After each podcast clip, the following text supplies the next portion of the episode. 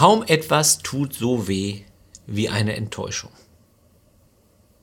Dabei erleben wir das jeden Tag und wir produzieren sie auch fast jeden Tag. Eine ganz normale Szene aus einer Familie. Papa, du hast mir doch versprochen, mir was vorzulesen.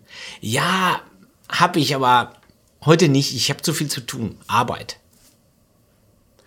Das sind die teuersten 20 Minuten Arbeitszeit, die man sich vorstellen kann. Mit keinem Geld der Welt zu bezahlen, durch kein Lob eines Chefs auszugleichen. Weil Vertrauen verloren geht. Wie schwer das ist, Vertrauen wieder zu erlangen. Das ist ja zum Beispiel in der Politik das große Problem. Aber auch für uns im Alltag. Und deswegen arbeitet das moderne Marketing an dieser einen Frage. Wie kriegen wir das hin, dass wir erwartbar sind? Wir wollen unbedingt eines erreichen als Unternehmen, nämlich keine Enttäuschung zu produzieren. Eine Flasche Cola soll genauso schmecken wie die davor. Das ist das Prinzip, nach dem Industrie funktioniert. Im Fall von Cola seit 1886 immerhin. Das soll erwartbar sein, weil wir darauf vertrauen wollen. Das ist in, in Deutschland oder hier in, in Europa auch äh, zu sehen.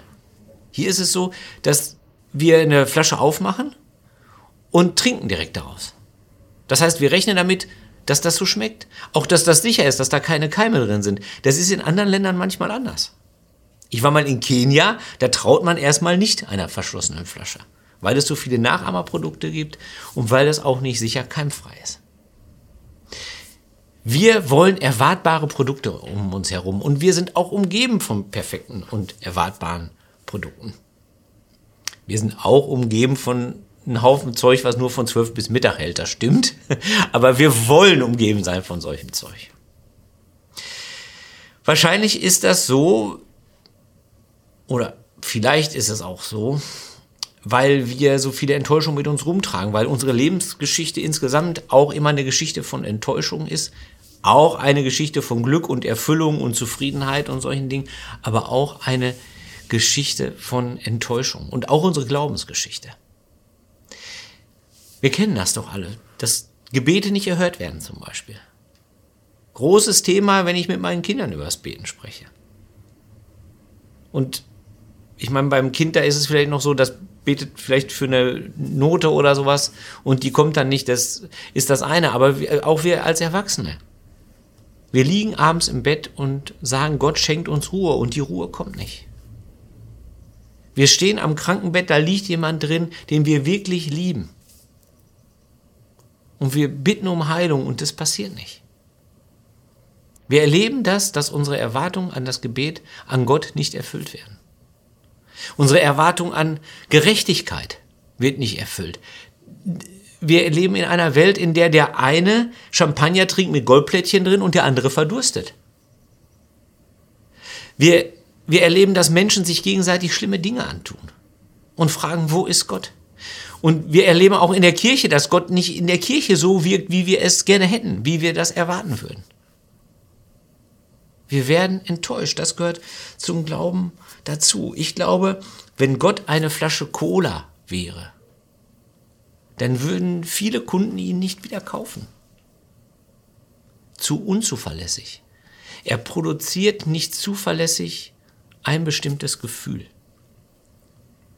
Und ich glaube, in Wahrheit stellen wir an ihn die gleichen Fragen wie auch an ein Produkt. Nützt mir das? Macht mich das glücklich? Machst du mich glücklich? Macht mich das dick? Fragen wir nicht. Aber im Grunde genommen stellen wir die gleichen Fragen. Jetzt ist Gott aber keine Flasche Cola, sondern eine große leere Projektionsfläche, wo erstmal alles drauf kann, was wir uns so vorstellen. Oder was wir erleben. Oder was wir gesagt bekommen. Zum Beispiel erzählen uns manche Menschen davon, dass Gott liebt. Und andere erzählen davon, Predigerinnen, Prediger, Gott vergibt. Und dazu kommen dann unsere eigenen Erfahrungen, die wir machen. Wir haben dann das erlebt, dass Gott uns unser Gebet erhört zum Beispiel, dass er es nicht erhört, Das prägt dann alles unser Gottesbild, unsere Erfahrung. Und dann haben wir unser Bild im Kopf. Und dieses Bild hat immer die Gefahr, dass es praktisch mehr Projektion als Realität ist. Dass wir ein Gottesbild in uns haben, das nicht real ist, von einem Gott, den es tatsächlich auch nicht gibt. Das kann passieren. Man kann im Namen des gleichen Gottes Kranke pflegen und Kriege führen. Unglaublich. So ist das mit Gottesbildern. Jetzt ist das so, das Letzte, was Gott tun wird, ist, diese Erwartungen zu erfüllen. Vielleicht nicht das Letzte, aber das ist zumindest nicht sein Ziel. Gottes Ziel ist nicht, diese Erwartungen zu erfüllen.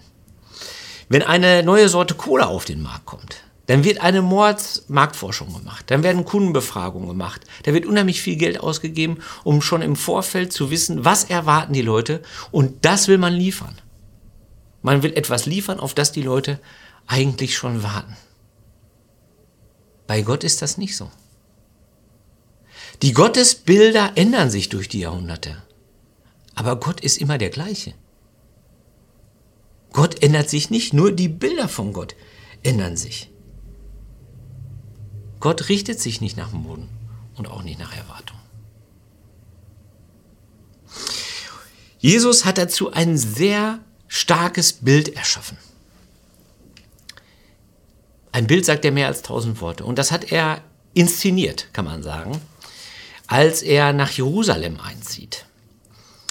Er geht nach Jerusalem, weil er weiß, das ist der Ort, wo es zu Ende geht. Das ist der Ort, wo es zum Showdown kommt mit seinen Gegnern. Und er weiß, er wird dort viele Menschen treffen, die auf jemanden ganz anderen warten in Wahrheit.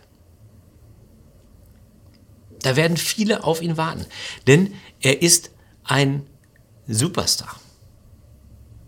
Er ist ein Superstar. Und zwar heißt es bei Johannes im zwölften Kapitel, er hat den Lazarus aus dem Grab gerufen und ihn von den Toten auferweckt, also direkt davor, bevor er nach Jerusalem kommt.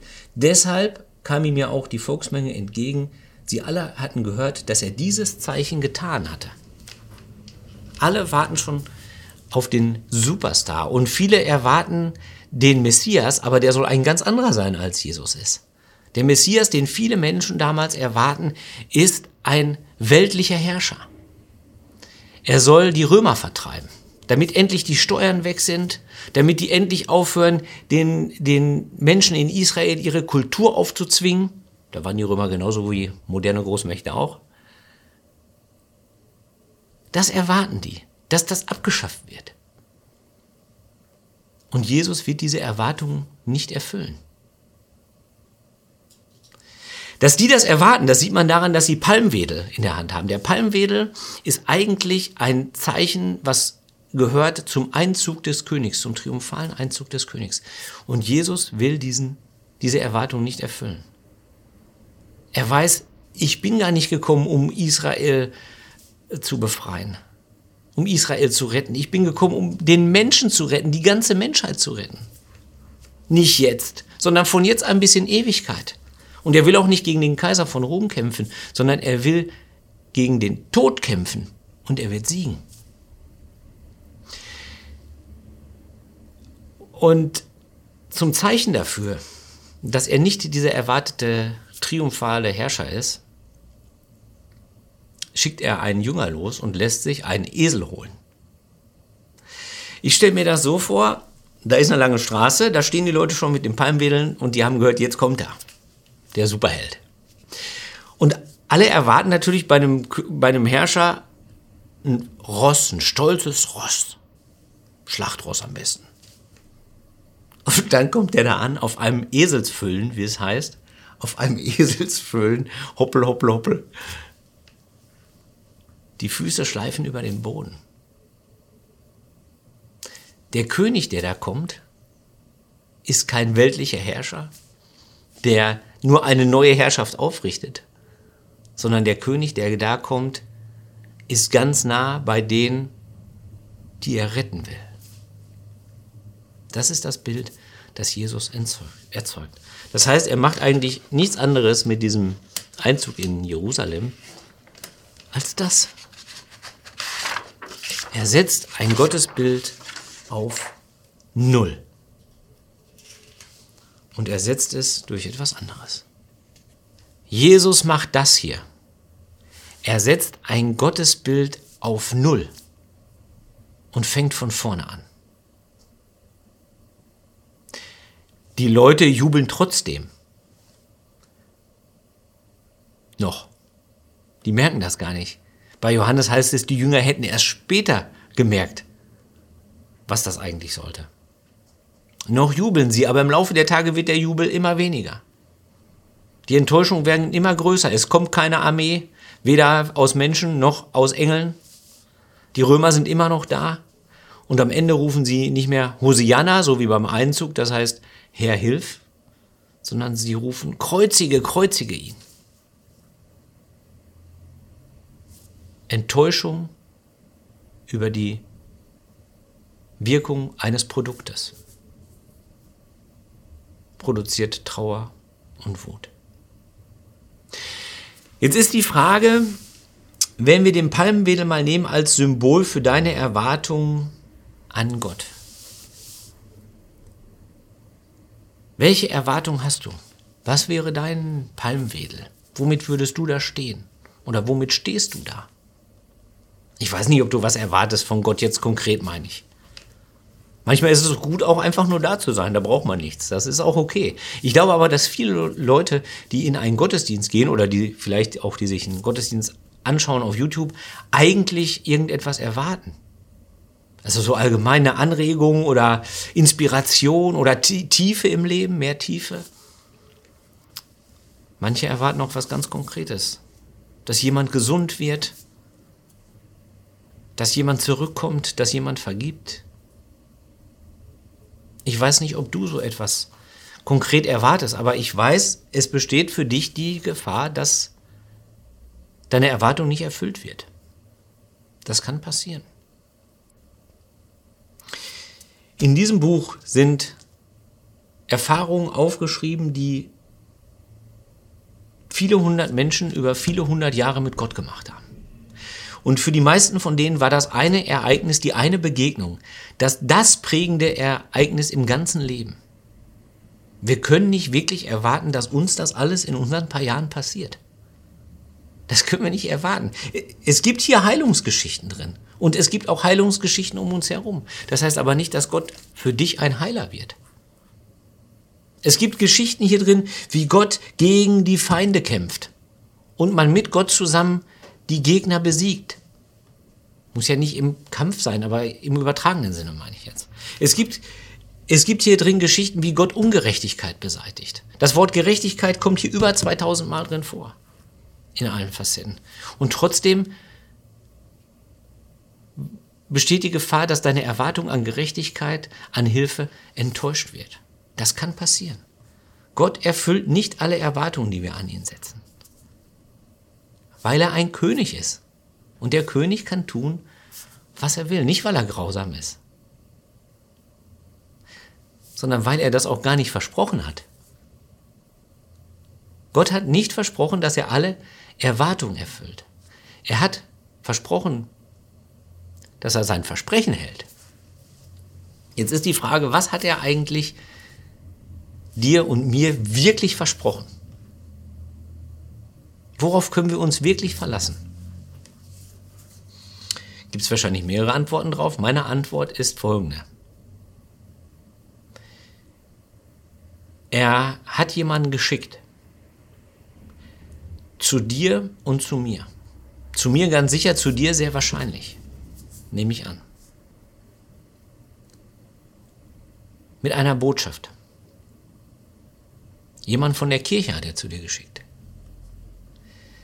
Mit einer Botschaft, mit einem Auftrag, den er den Jüngern gibt, kurz bevor er in den Himmel auffährt, kurz bevor er die Erde tatsächlich verlässt am Ende des Matthäusevangeliums. Da sagt er, mir ist gegeben alle Macht im Himmel und auf Erden, darum geht hin und macht zu Jüngern alle Völker, tauft sie auf den Namen des Vaters und des Sohnes und des Heiligen Geistes und lehrt sie zu halten alles, was ich euch befohlen habe.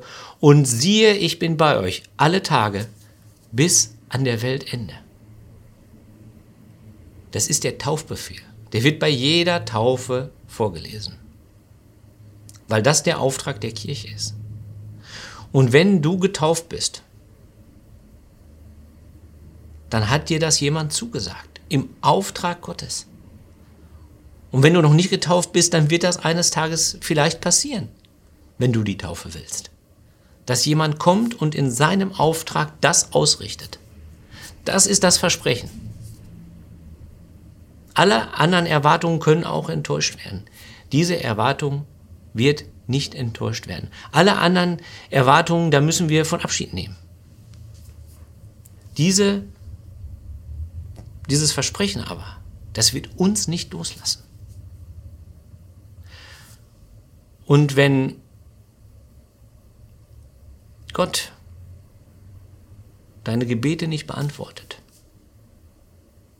und wenn sich Ungerechtigkeit ereignet oder wenn du traurig bist, wenn du Abschied nehmen musst von deinen Erwartungen, die du hattest an Gott, dann spricht er in Wahrheit gerade diesen Satz. Ich bin bei dir jeden Tag bis zum Ende der Welt. Das ist der Satz, auf den wir vertrauen können. Und weil wir dieses Vertrauen haben, brauchen wir nicht mehr alles zu erwarten von Gott.